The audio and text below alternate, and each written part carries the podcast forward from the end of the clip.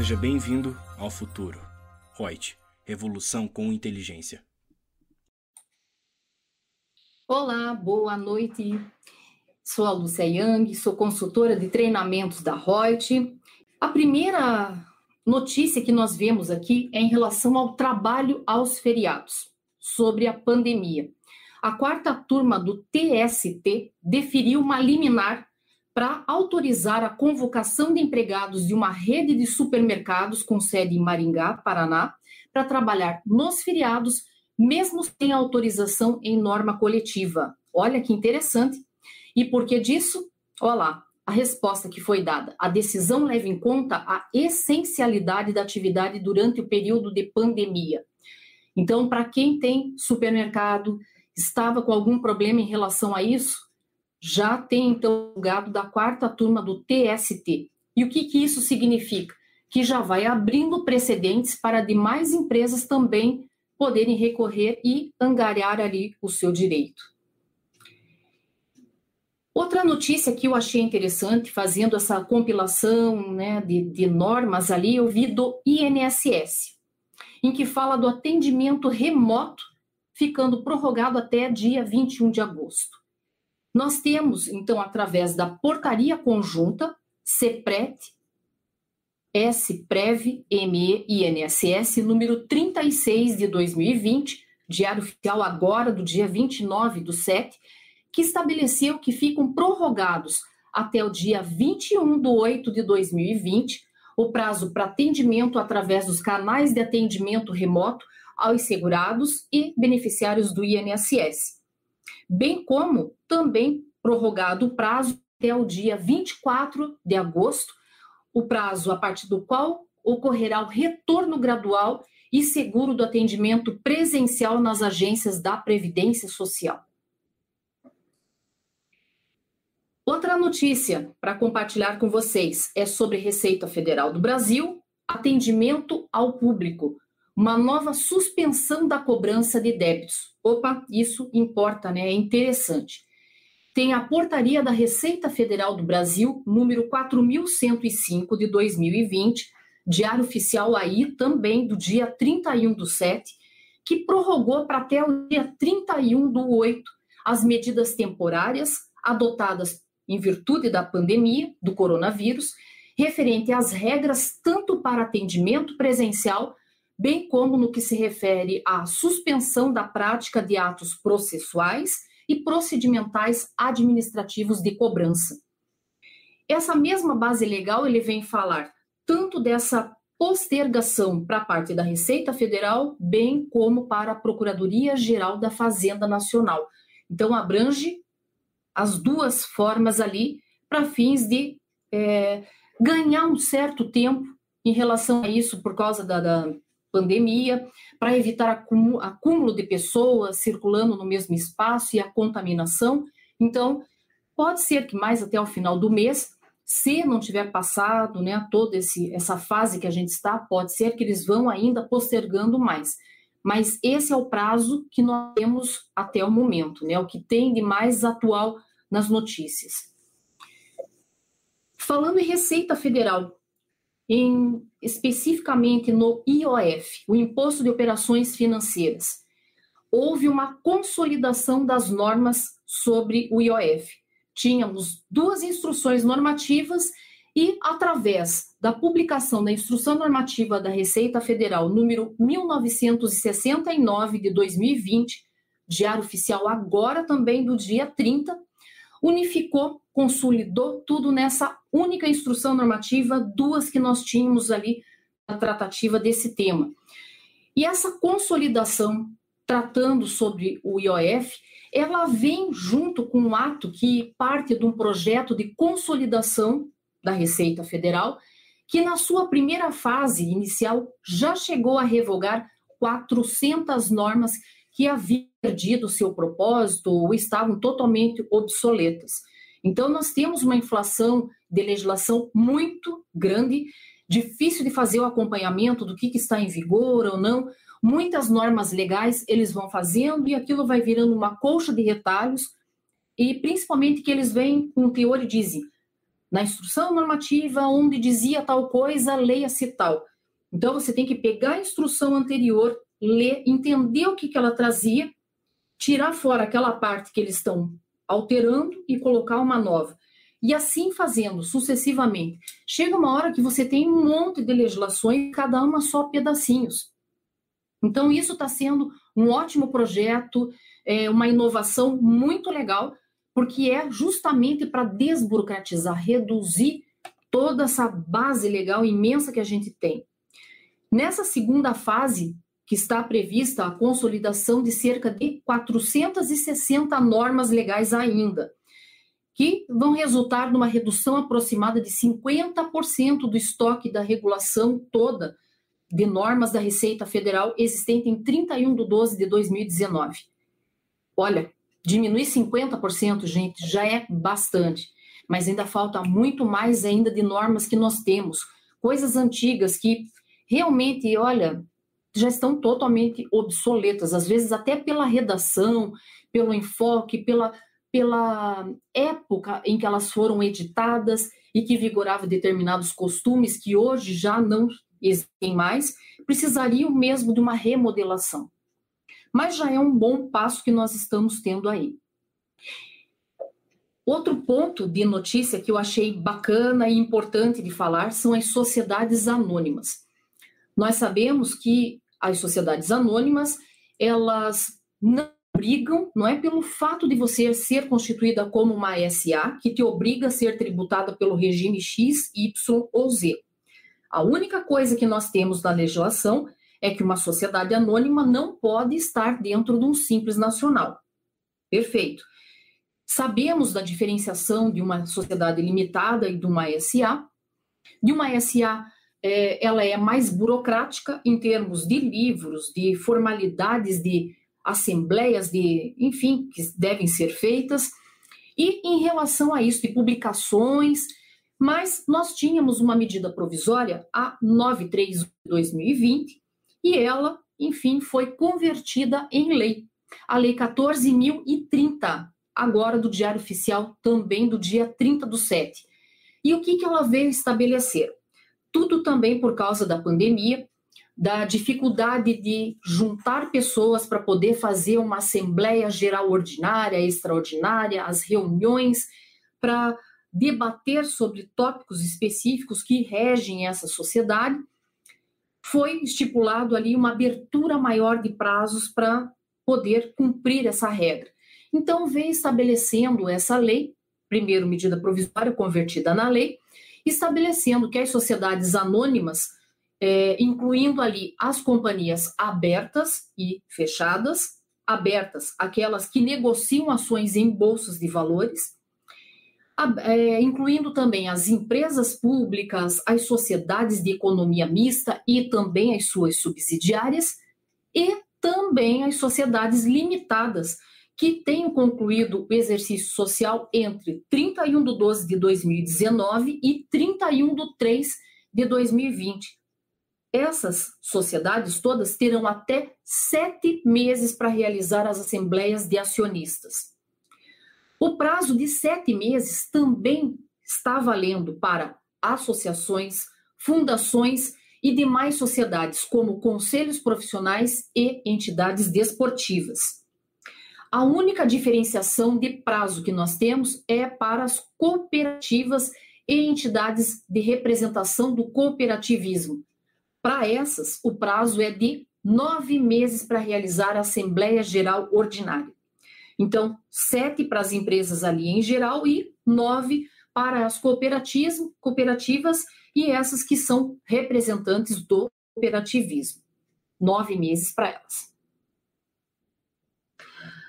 Outra regrinha que nós temos ali, que eu também achei de, de interessante, é sobre DITR, a Declaração do Imposto Territorial Rural. Nosso país é rural, né? onde temos aí toda a parte do agronegócio, que é o que faz funcionar aqui nesse país.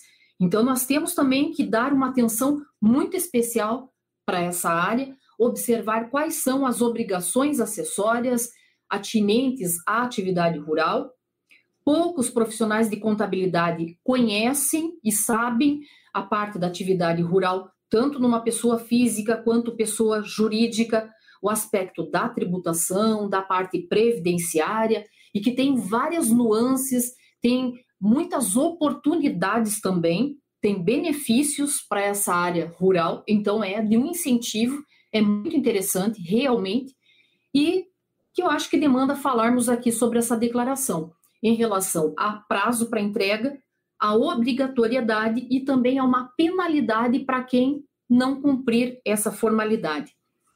Então, o primeiro caso, o prazo para entrega da DITR, a Declaração de Imposto Territorial Rural, do exercício de 2020, inicia-se no dia 17 de 8 de 2020 e vai até o dia 30 de 9 de 2020. Então, tem um certo tempo para fazer todo o preenchimento com calma, estudar, pesquisar, analisar para preencher corretamente e não ter nenhum problema com a entidade fiscal. Quem está obrigado a entregar, a cumprir essa obrigação acessória? Está obrigado a apresentar a declaração de Imposto sobre Propriedade Territorial Rural, DITR, a pessoa física ou pessoa jurídica, exceto aquela pessoa imune ou isenta, proprietária titular do domínio útil ou possuidora a qualquer título do imóvel rural.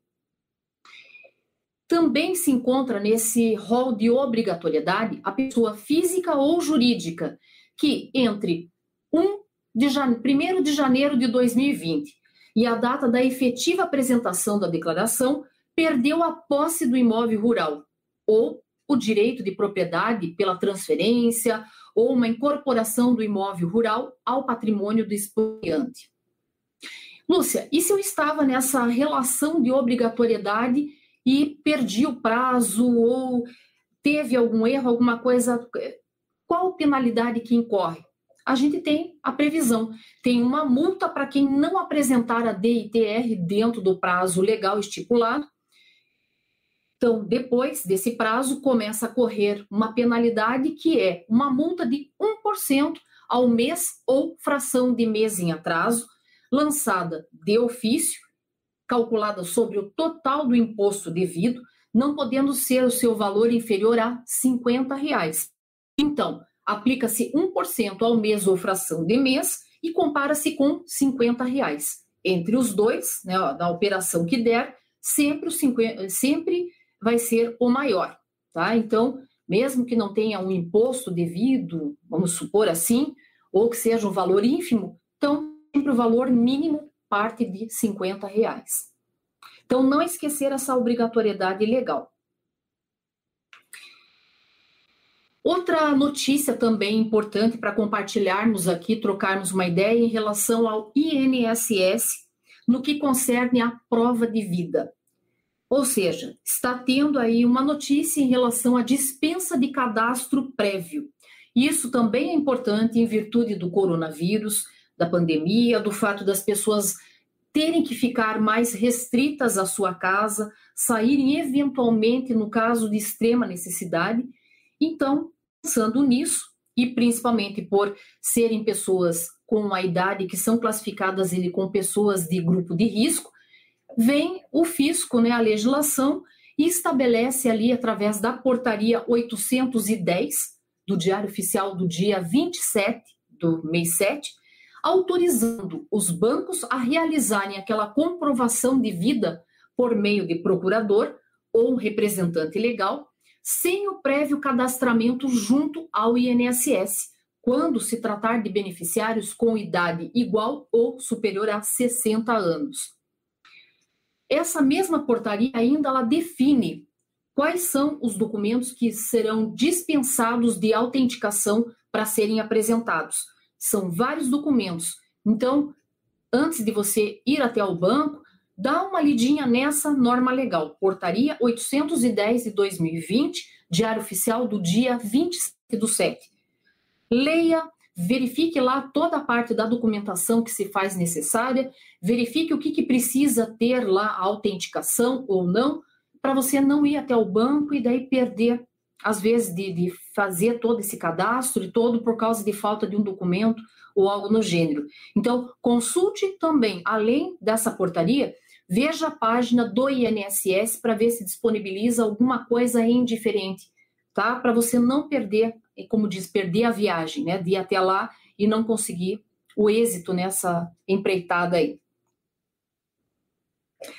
Ainda é uma situação legal que eu vi e importantíssima de falar, porque o nosso tempo tem passado muito, muito rápido e quando vocês forem verificar já está no final do mês e de repente, nossa, mas não está mais funcionando?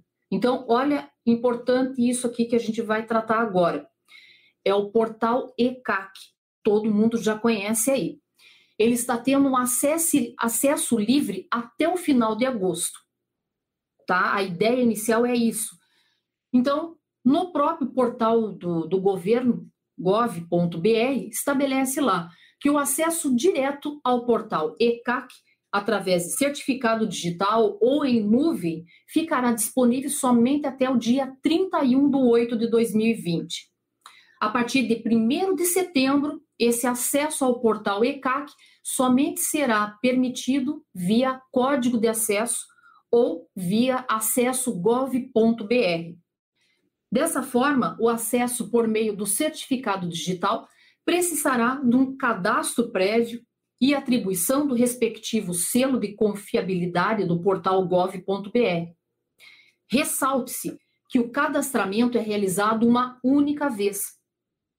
Crie já a sua conta, atribua o selo no portal gov.br e acesse https dois pontos barra barra acesso.gov.br barra ali você consegue fazer esses, essa sua via de código de acesso e poder se garantir para poder continuar acessando ali o portal tranquilamente. Tá? Então, isso é importante. Visto que quase tudo que a gente hoje está precisando em relação ao site e o acesso para a Receita Federal encontra-se tudo nesse portal ECAC. Outro itemzinho ali que temos é o programa da ECF, a Escrituração Fiscal Contábil.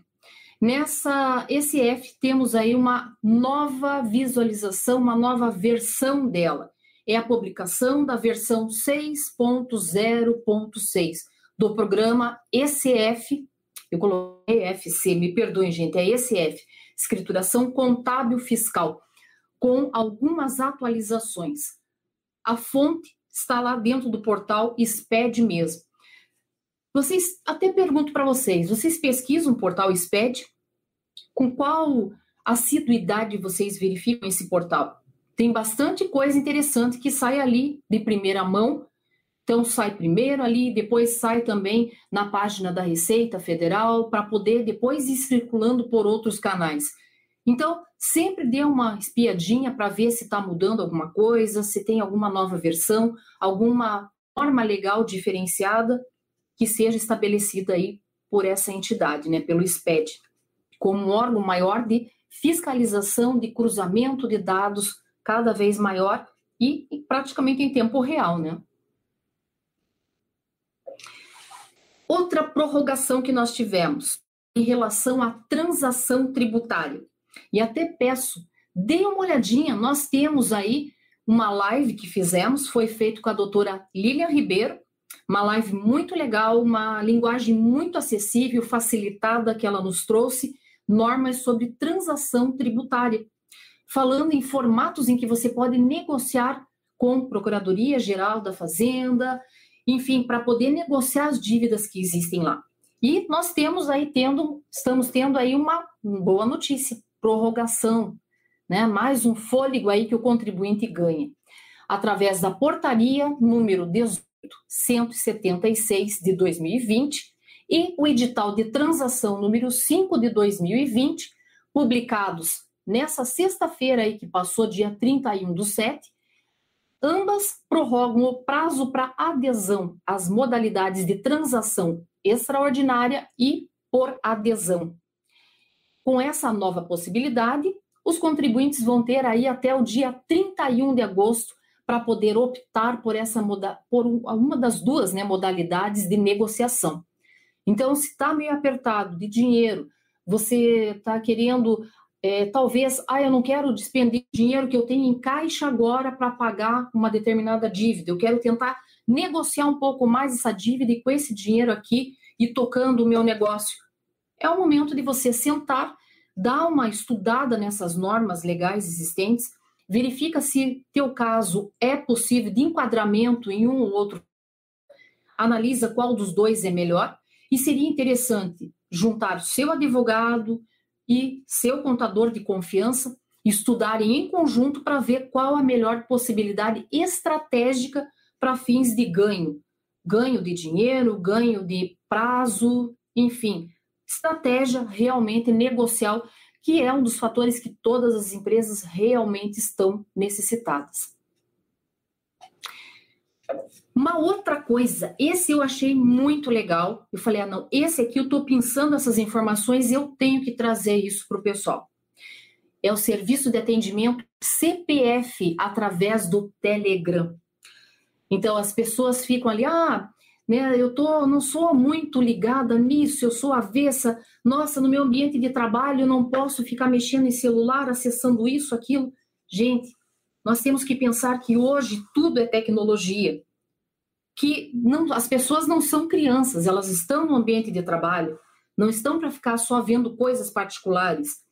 E mesmo se forem olhar alguma coisinha particular no ambiente de trabalho, gente não vai tomar o dia inteiro em relação a isso. Às vezes, o pouco que a pessoa trabalha ali, ela é muito mais produtiva do que outra que está fixada em cima e talvez só fazendo um charme em cima do negócio e não está trabalhando o suficiente. Então, tem que deixar acessar sim, porque lá nós vamos encontrar informações preciosas. Hoje, tudo, tudo está dentro de um celular, dentro de um computador, né, um notebook, não tem como deixar, não deixar acessar. Então, ou se for para fazer isso, tentar restringir a determinadas situações, determinadas páginas ou horas do dia para fazer a avaliação, ou coloca uma pessoa do setor para que seja responsável para fazer a, o levantamento de todas as notícias do dia e daí repassar para todo o grupo, é um formato. Então, o que, que veio trazendo ali? Que a Receita Federal inaugura hoje, dia 3 de agosto, atendimento de serviços relacionados ao CPF através do Telegram. Esse novo canal de atendimento utiliza a tecnologia conhecida como chatbot, que realiza o atendimento virtual e simula uma conversação por meio do chat. Para solicitar o serviço, o cidadão deve acessar o canal Receita Federal Oficial, interagir com a ferramenta, enviando todas as informações e documentos mínimos exigidos para que a Receita Federal faça análise da solicitação e conclua o atendimento. Lúcia, quais seriam os serviços que eles estão disponibilizando aqui de início? Então, os serviços que estão disponíveis, pelo menos fonte da Receita Federal do Brasil é que estabelece isso, é a atualização, alteração de dados e regularização de CPF, segunda via do CPF, informação do número do CPF, consulta da situação cadastral e consulta de ausência da declaração de imposto de renda de pessoa física, o exercício omisso. Olha que interessante, já facilita um monte você ter isso assim nas mãos. É baixar o aplicativo e ali você já tem algumas informações que você pode pesquisar. Começa assim, gente. Logo vem mais e mais aplicativos em que a gente vai interagir aí de uma forma muito mais rápida e de talvez formas seguras de, de negociações, de conversações com a entidade fiscal, sem essa necessidade toda de deslocamento e de continuar propagando aí o vírus. Então, é tudo em virtude de, dessa, desse momento que nós estamos e que são criadas, são inovações vindo aí. Adaptações, gente. Outra regrinha também é sobre procuração perante a Receita Federal do Brasil. Sabe aquele dossiê digital de atendimento, o chamado DDA? Então, tivemos aí no Diário Oficial de hoje, dia 3 de agosto aí, a edição do Ato Declaratório Executivo, COGEA.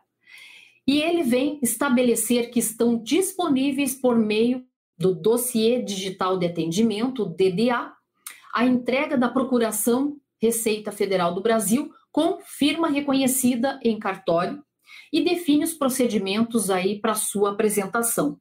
É um ato declaratório curtinho, mas que ele vem trazendo aí quais são os procedimentos para você poder cumprir essa obrigação aí com a Receita e ficar livre, poder agir em nome de uma outra pessoa, né, que, que lhe outorgue poderes específicos para você poder agir em nome dela. Caso muito né, palpável que recai aí para os profissionais da área contábil, em nome dos seus clientes.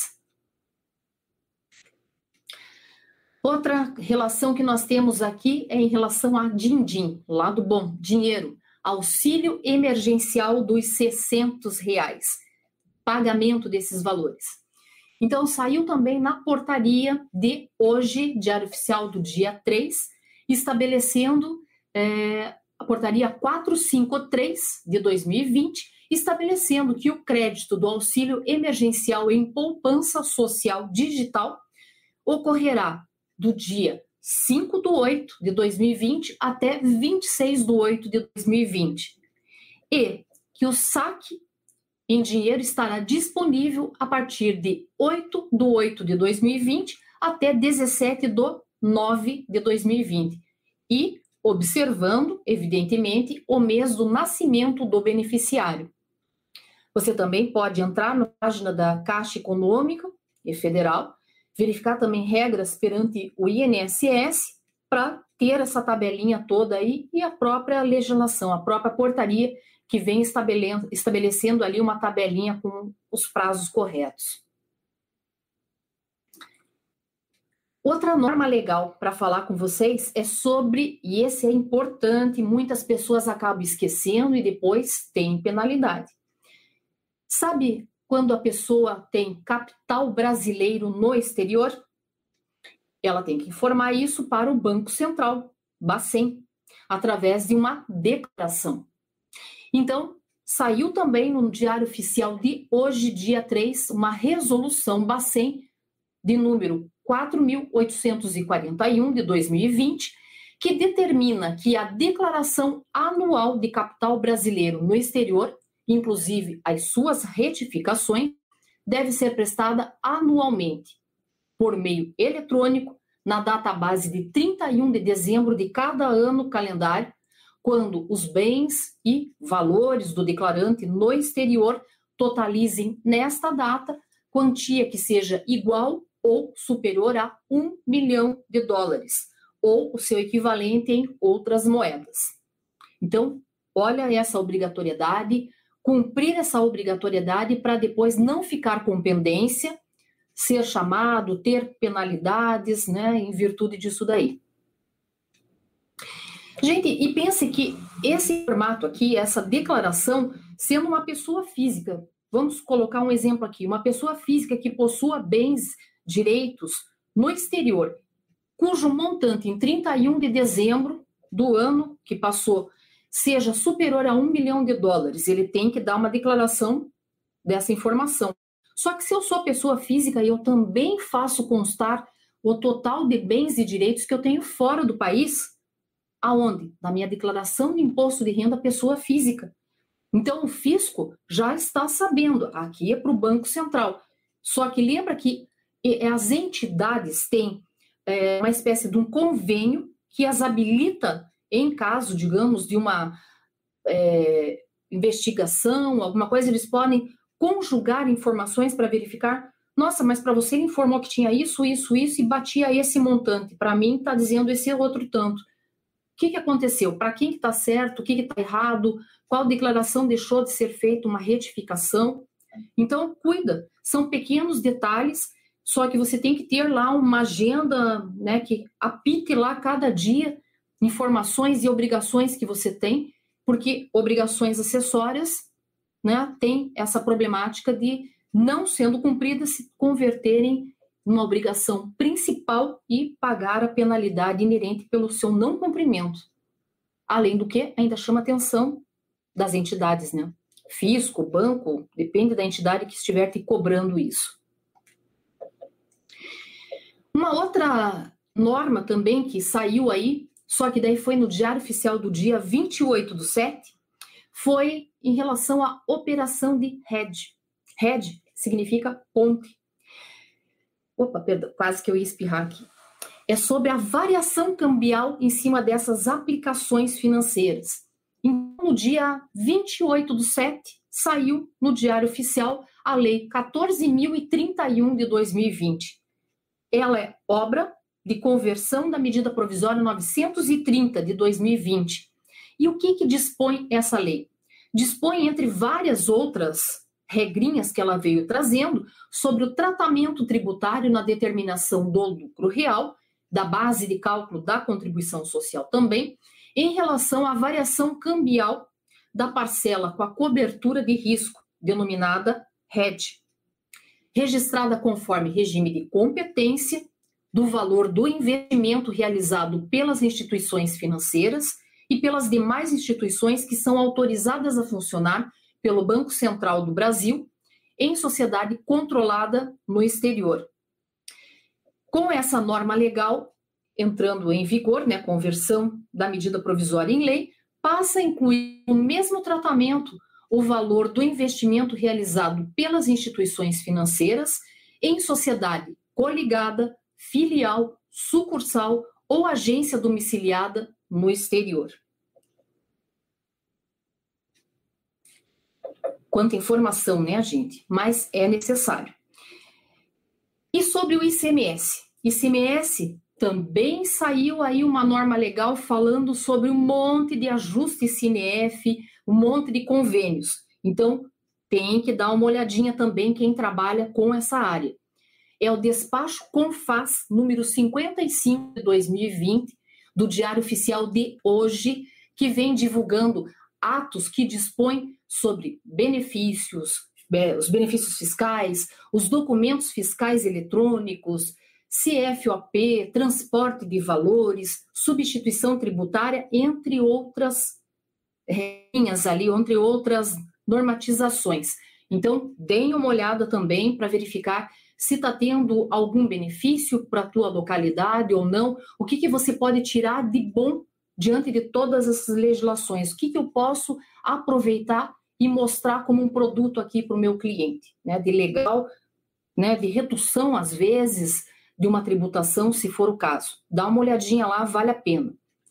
E sobre ainda o ICMS, a gente tem mais uma norma legal, só que daí também veio trazendo alguns protocolos aí é o despacho Confaz, número 55 de 2020, do Diário Oficial de hoje, dia 3 de agosto, também, que divulgou aí protocolos que vêm dispor sobre substituição tributária, sobre combustíveis, sobre consignação industrial e exportação.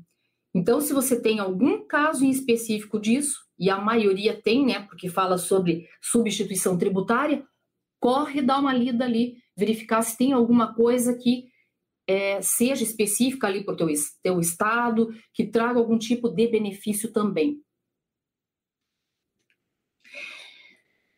Mais normas ainda. Agora é sobre o TST. O TST ele veio trazendo aqui sobre o contato com cimento não garante adicional de insalubridade para o pedreiro.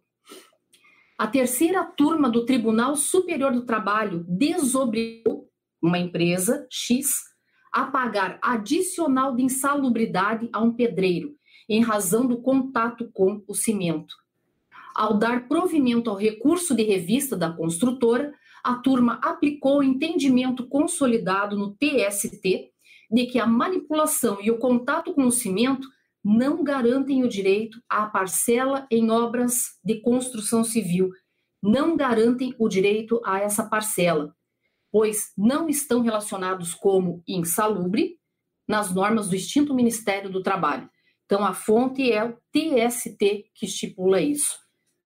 Pena, né, gente? Porque nós sabemos aí, se algum dia alguém, eu que sou bicho de apartamento aí, já toquei em cimento, já sei como aquilo ali é prejudicial para a pele, eu sei que a pessoa aspira aquilo ali também não faz mal, quer dizer, faz mal mesmo tendo ali uh, os, os protetores todos inerentes, faz mal.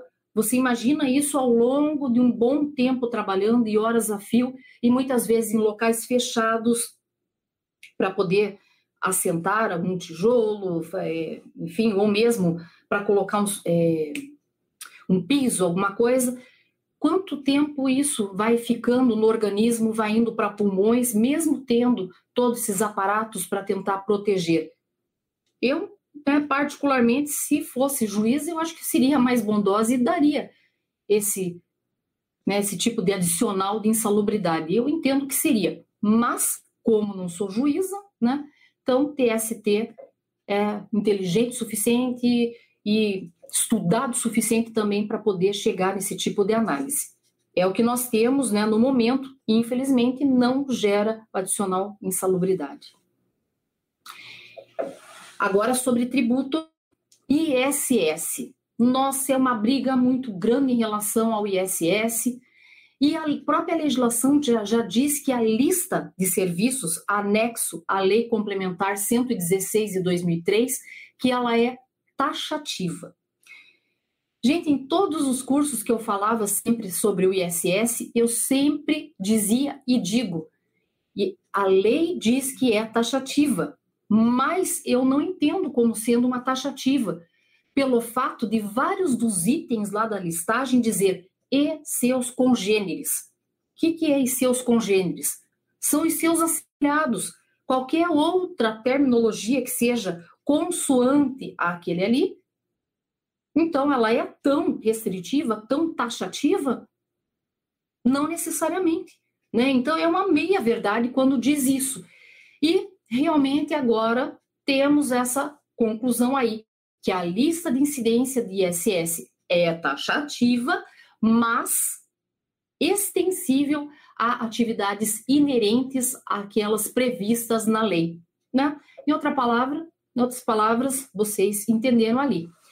Que, que nós temos? Que a cobrança do ISS, o Imposto sobre Serviços, ou ISSQN, Imposto sobre Serviços de qualquer natureza, pelos municípios pode ser estendida às atividades inerentes aos serviços especificados em lei sem ficar restrita aos itens listados na Lei Complementar 116 de 2003. Esse foi o entendimento da maioria dos ministros do Supremo Tribunal Federal no julgamento na última sessão virtual do primeiro semestre do recurso extraordinário 784439, com repercussão geral reconhecida, tema 296, interposto pelo Banco Sudameris Brasil SA. Nos termos do voto da relatora, ministra Rosa Weber, ficou decidido que a lista de serviços sujeito à tributação do ISS, a que se refere o artigo 156, inciso 3 da Constituição Federal, é taxativa. Porém, é cabível a incidência do tributo sobre serviços congêneres àqueles elencados em lei em razão da interpretação extensiva. Né? Porque senão eu colocaria outras palavras assemelhadas e diria: não, mas o serviço que eu estou prestando e que eu coloquei na nota fiscal aqui nem está na lista, porque ó, lá ele fala tal coisa e a minha é outra. Gente, se for assemelhado, é a mesma coisa. Tá? Então, ele está dentro da listagem, sim. Ela é taxativa, porém, a leitura que se faz é uma interpretação extensiva, pegando todos esses congêneres, como diz a legislação. E aqui eu quero fazer uma ressalva importantérrima, que eu tenho visto, gente, olha, 90, vamos, olha, ser super boazinha. Vou falar que só 90% das, das notas fiscais são incorretas. 90, na verdade, a gente sabe que são mais que 90% a maioria das pessoas não faz a forma correta de preenchimento. Não diz exatamente qual é o serviço prestado. Um exemplo temos lá, seja para qualquer tributo, aí eu já estou fugindo só do ISS. Já quero pegar INSS, imposto de renda, PIS, COFINS, contribuição social, os tributos em geral. O que, que a gente vê? Uma nota de, de prestação de serviços em que diz unicamente assim: serviços da construção civil.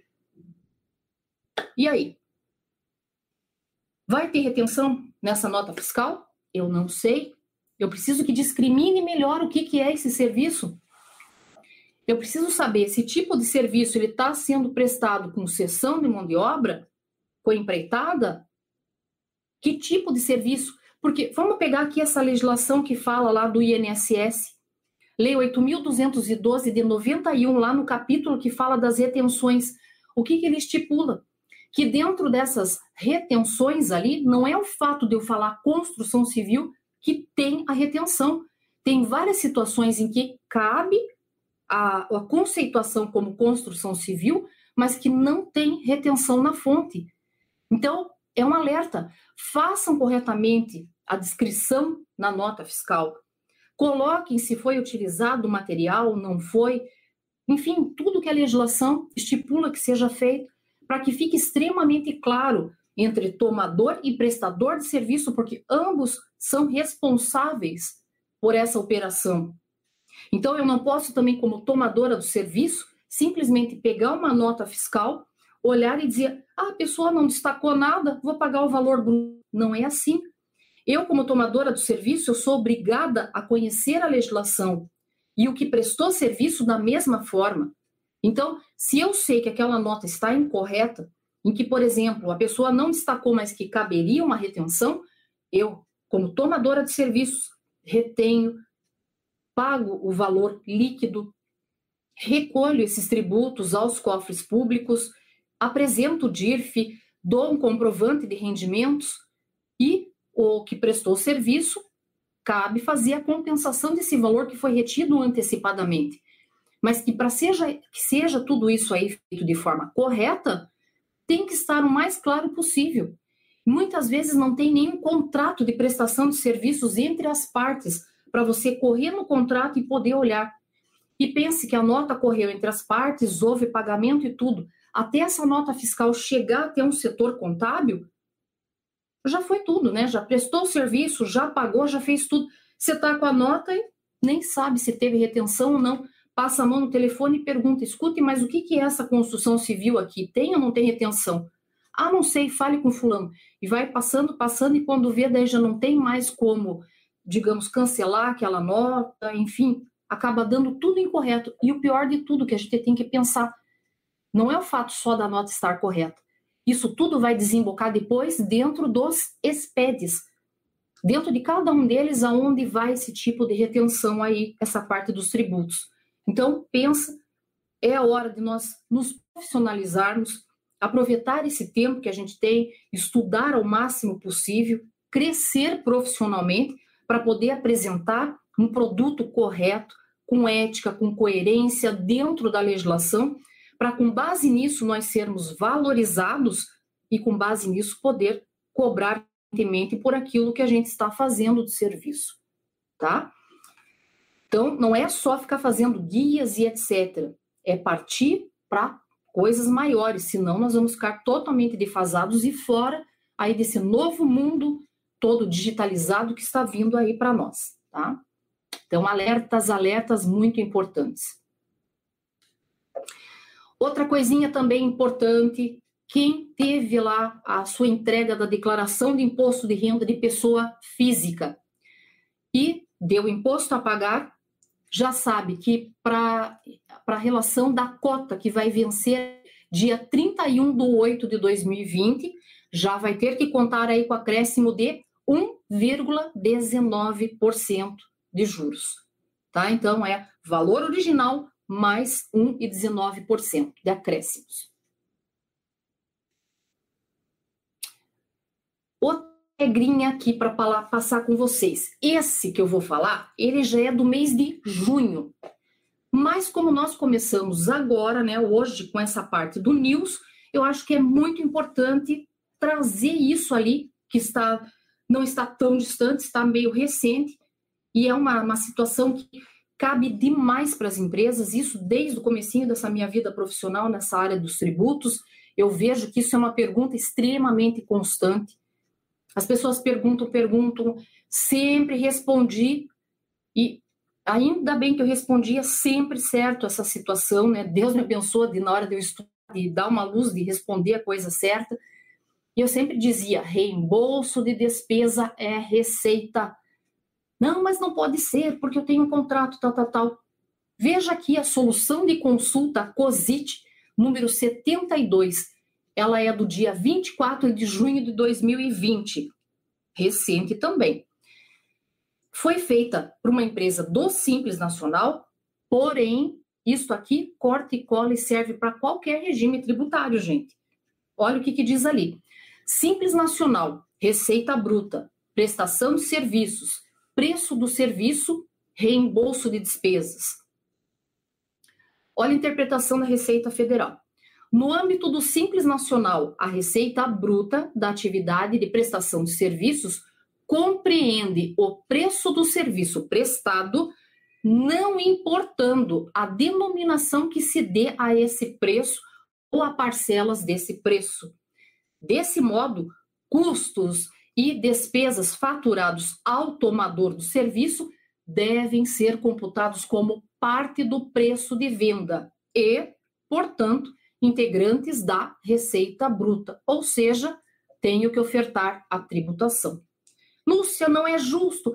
Lei não é sinônimo de justiça, né? E ali está a fundamentação legal que a Receita Federal estipula para esse entendimento dela que é a lei que criou o Simples Nacional, a Lei Complementar 123 de 2006, artigo 3 parágrafo 1 e a resolução do Conselho Geral do Simples Nacional, Comitê Geral do Simples Nacional, número 140 de 2018, artigo 2 Importantão isso aí, gente. Transporte de mercadorias entre estabelecimentos de mesma titularidade, ICMS para a segunda turma não constitui o fato gerador do ICMS o transporte de mercadorias entre estabelecimentos da mesma titularidade, pois, nesse caso, não há a circulação jurídica do bem que ocasione a transferência de titularidade e tampouco a caracterização do ato mercantil da operação. Aliás, consoante enunciado da súmula 166 do STJ, não constitui fato gerador de ICMS o simples deslocamento de mercadoria de um para outro estabelecimento do mesmo contribuinte. A decisão foi tomada no ARESP, né, especial, 1488-419, é, sob relatoria do ministro Mauro Campbell Marx, fonte STJ, que vem estabelecendo isso. Pessoal, em cinco minutinhos cai a nossa live no Instagram, mas nós continuamos ali no YouTube. Então vamos ver mais um pouquinho aqui das informações e olhar se temos alguma perguntinha do pessoal. Crédito de PIS e COFINS, regime monofásico em operação a alíquota zero.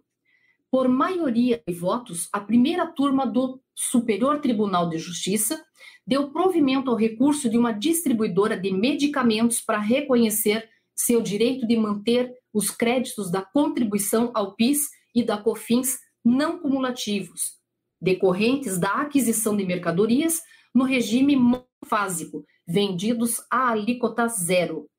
No sistema monofásico, ocorre a incidência única da tributação, com alíquota mais elevada, desonerando-se as demais fases da cadeia produtiva, Nesse sistema, o contribuinte é único e o tributo recolhido não é devolvido, mesmo que as operações subsequentes não sejam consumadas.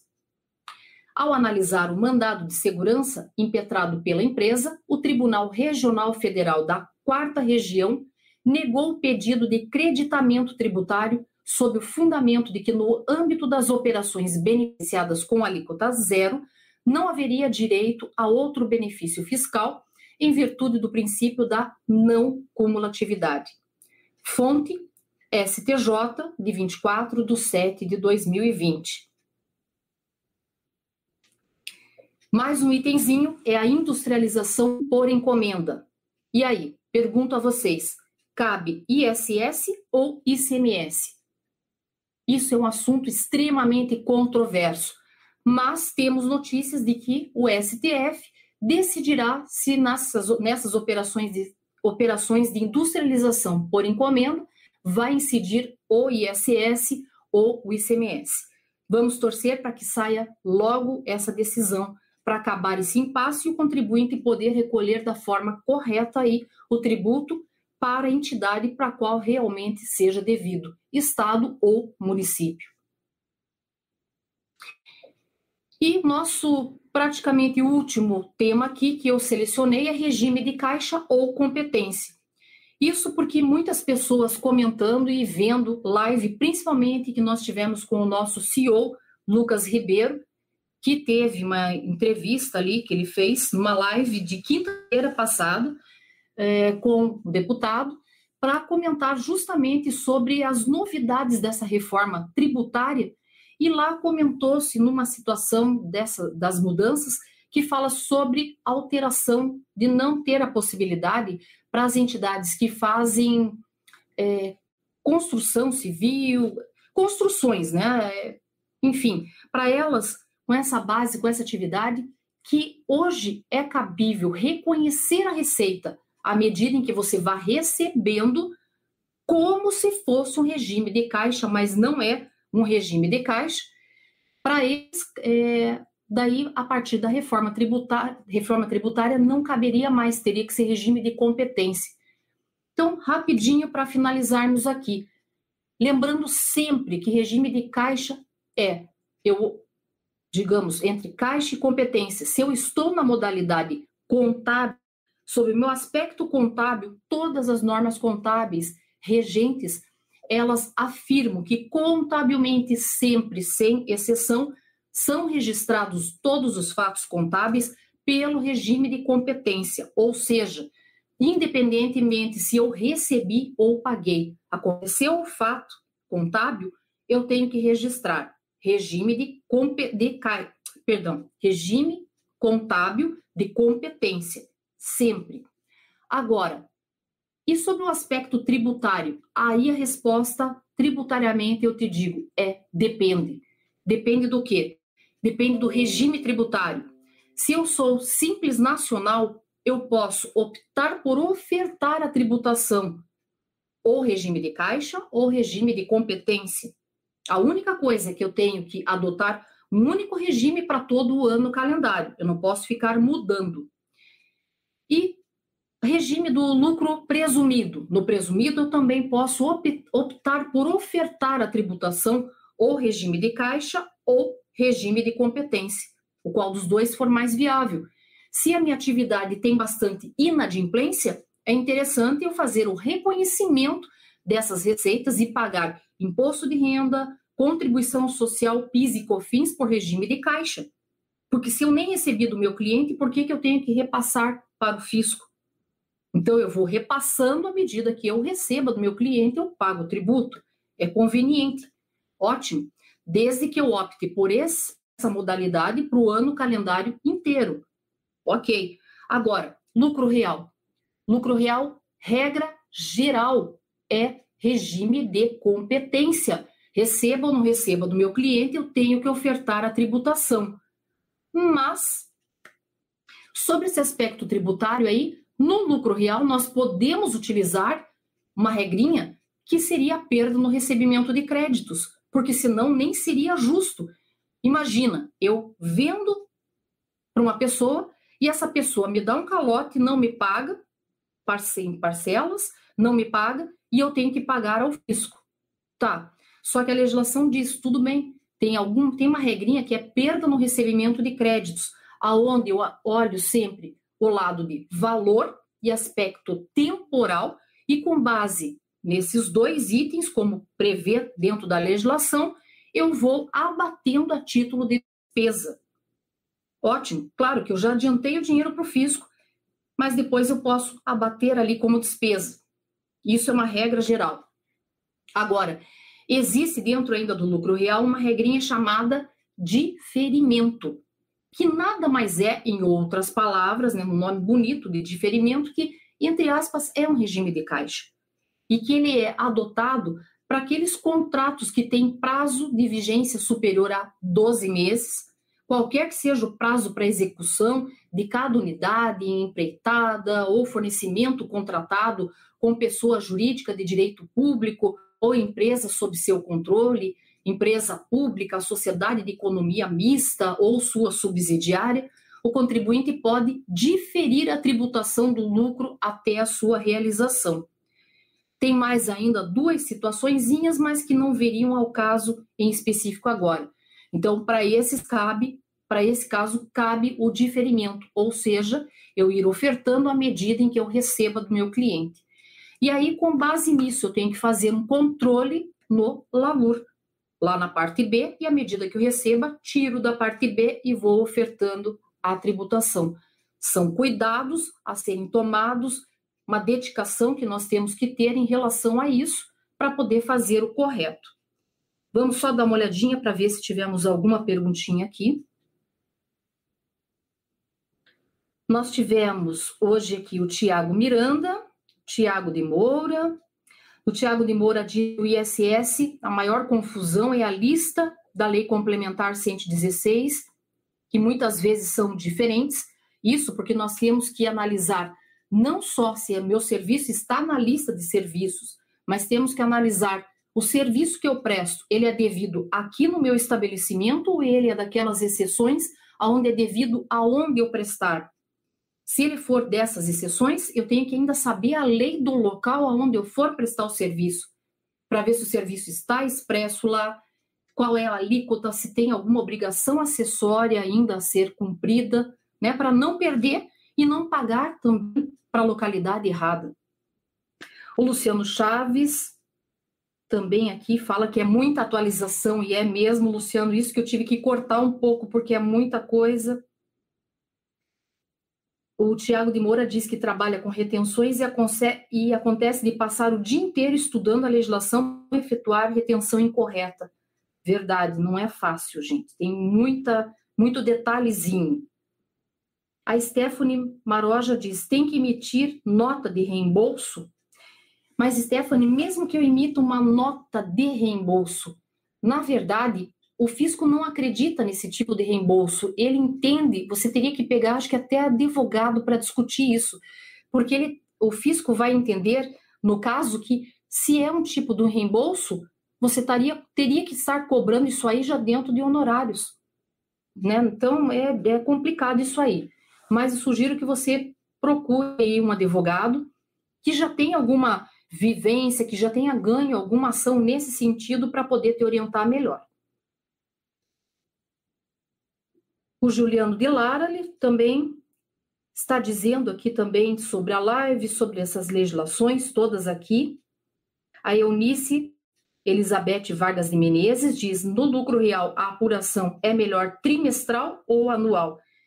Eunice, quem sou eu, né, para dizer isso aqui para você? Mas, se fosse meu caso, eu faria conforme já meu querido professor Hiromi Iguchi, infelizmente falecido, comentou já há muito tempo. Ele dizia que se tivesse que escolher seria o lucro real estimado, apuração anual com pagamentos mensais pela estimativa, podendo optar por balanços ou balancetes de suspensão ou redução a qualquer momento, para que com base nisso poder auto-organizando todo o seu resultado, não ter que levar um susto de chegar lá em dezembro, ter que levantar o balanço e verificar que pagou a mais e que teria a compensar, ou pior, que pagou a menos e que teria que pagar ainda em conta única, né? Toda a diferença ali.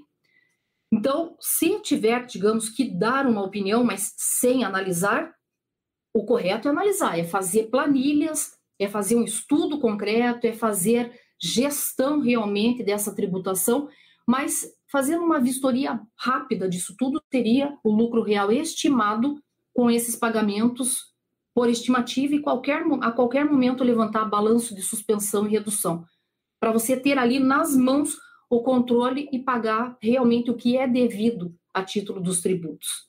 Isso, minha humilde opinião nesse sentido. Pessoal, espero que vocês tenham gostado aqui, né? Um abraço a todos vocês, muito, muito obrigada e uma ótima noite para todos.